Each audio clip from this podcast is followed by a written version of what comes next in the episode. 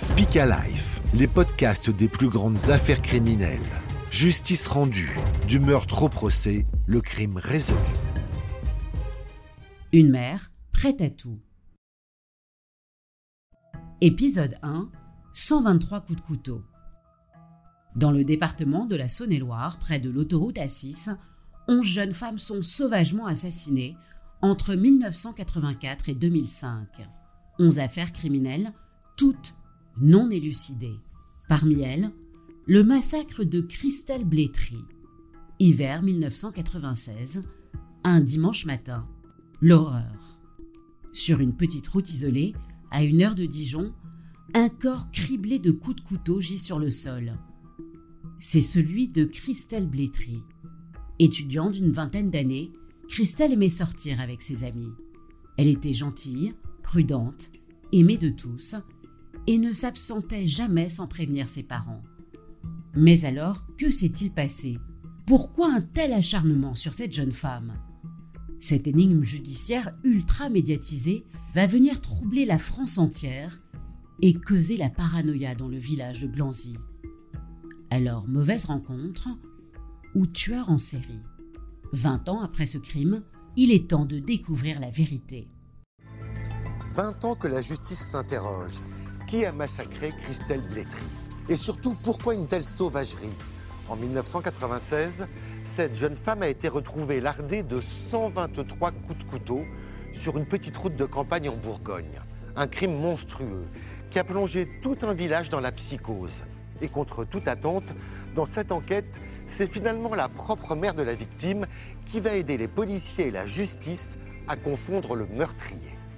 Avec à la clé une victoire Ici, au tribunal de Chalon-sur-Saône, le tueur présumé de sa fille vient d'être jugé.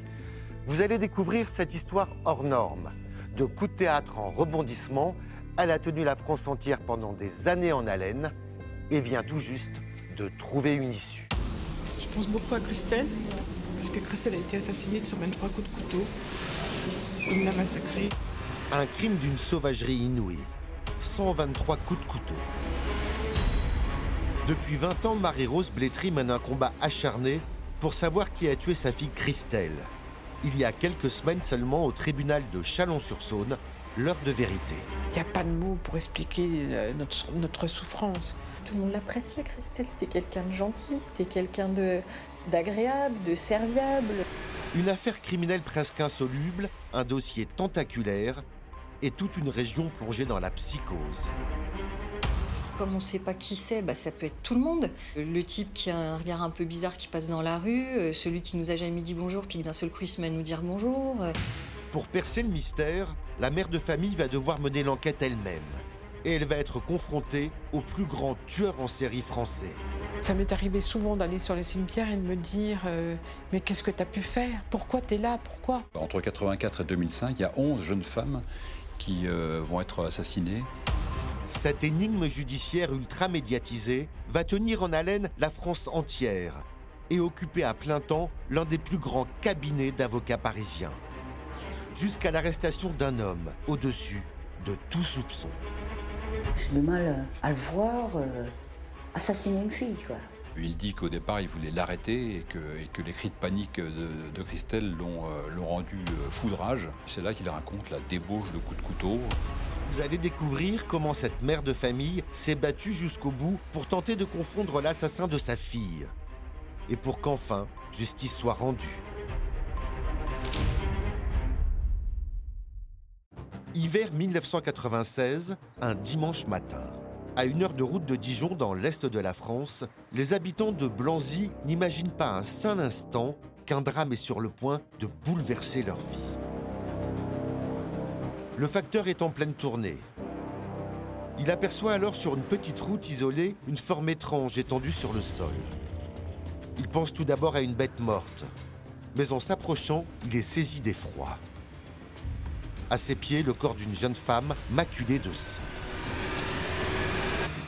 La jeune femme est criblée de coups de couteau, un peu dans toutes les parties du corps, même au visage, dans l'abdomen, sur les cuisses, euh, aux mains, dans le cou, dans le cœur, dans les reins, les poumons, le foie, un peu dans toutes les parties du corps. Un véritable massacre. Les policiers identifient très vite la victime grâce à ses papiers d'identité dans son sac à quelques mètres du corps. Elle s'appelle Christelle Blétry et elle a 20 ans.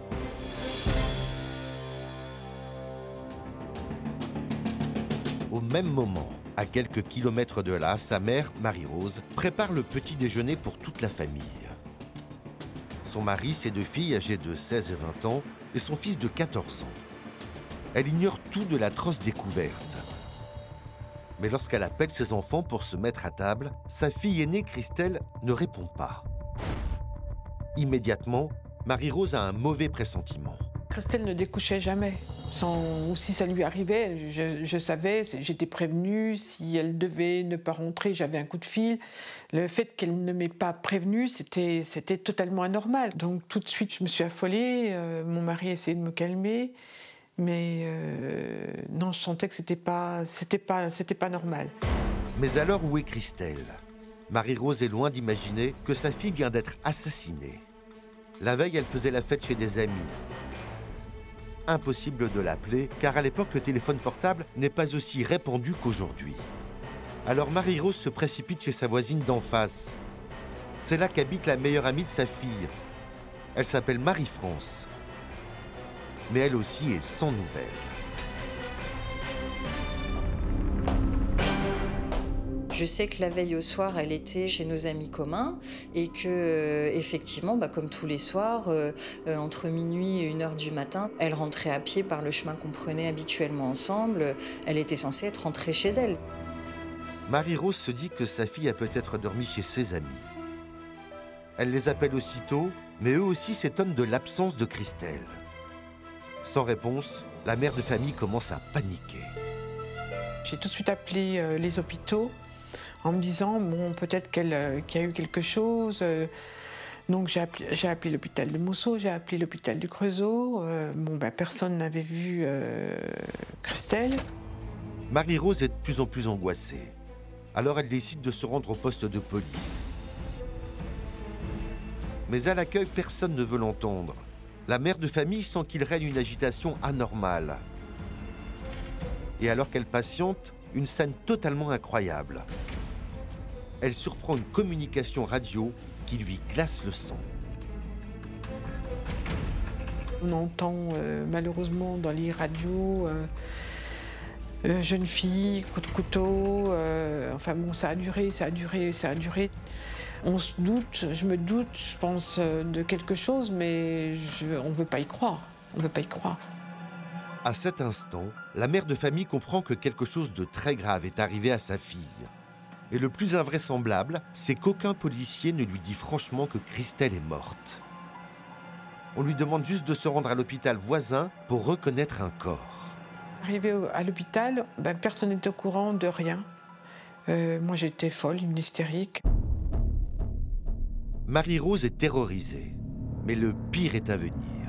Au détour d'un couloir, elle aperçoit un brancard. Impossible. Pourtant, c'est bien sa fille devant elle. Inerte, recouverte d'un drap. Le monde s'écroule.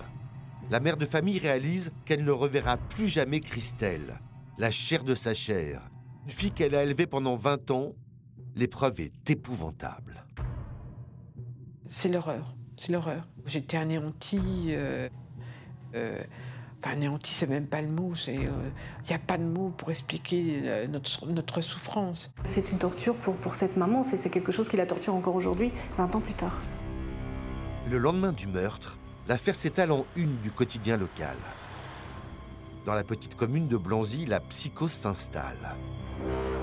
Un crime aussi barbare dans les environs, c'est du jamais vu. Qui a pu commettre un tel massacre? Les habitants sont sous le choc et tout le monde s'épie. Le moindre agissement inhabituel devient suspect. À Blanzy, on est dans une ville de 4-5 000 habitants, une ville tranquille, il se passe jamais rien. Enfin, c'est pas possible. C'est pas possible. Il se raconte tout et n'importe quoi, qu'elle a été tuée par un voisin, qu'elle a été tuée par euh, un gars qui passait là, qu'elle a été suivie depuis trois mois, puis que c'est un type qui l'a tuée. Comme on sait pas qui c'est, bah, ça peut être tout le monde. Le type qui a un regard un peu bizarre qui passe dans la rue, euh, celui qui nous a jamais dit bonjour, puis d'un seul coup il se met à nous dire bonjour. Euh, Enfin, c'est.